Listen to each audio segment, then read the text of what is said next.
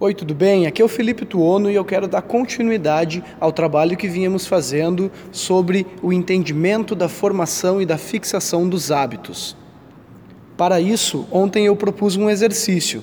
Nós deveríamos ter em mente um hábito que desejamos adquirir e um hábito que desejamos eliminar e colocar num papel qual é a tríade de cada um desses hábitos.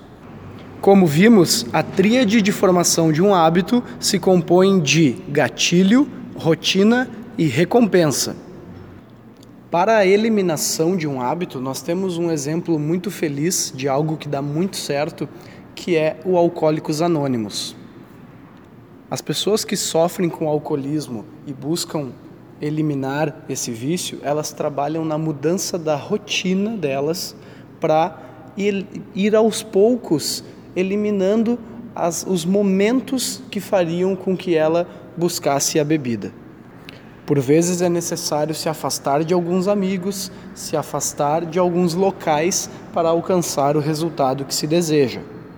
E então, dessa forma, a rotina vai sendo substituída por uma nova rotina que não tem mais inserida no seu contexto o álcool.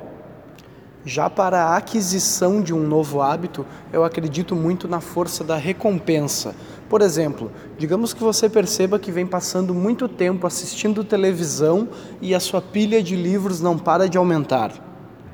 Passando a ler mais livros, você tem um enriquecimento cultural, você melhora o seu vocabulário, por consequência, melhora a sua fala, a sua escrita e não necessariamente precisa deixar de assistir suas séries preferidas, por exemplo, mas você pode não fazer somente uma coisa e desfrutar também dessa variedade de hobbies, de lazer e etc.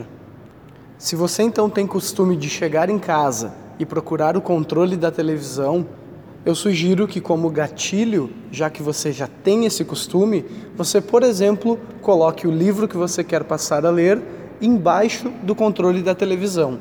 Então você deve combinar com você mesmo que toda vez que chegar em casa e já por hábito procurar o controle, você irá ver o livro e decidir se quer ler 20 páginas ou se quer ler por 20 minutos e então assistir a série. Eu já tive amigos que me disseram que fizeram isso e acabavam por nem lembrar que tinham uma série para assistir, pois ficavam tão tomados na leitura e isso era tão gratificante para eles que o, eles acabavam terminando o livro mais cedo do que imaginavam e não sentiam tão falta assim da série. Ou seja, eles perceberam que estavam sempre assistindo séries por puro hábito e não por um, por um ato consciente.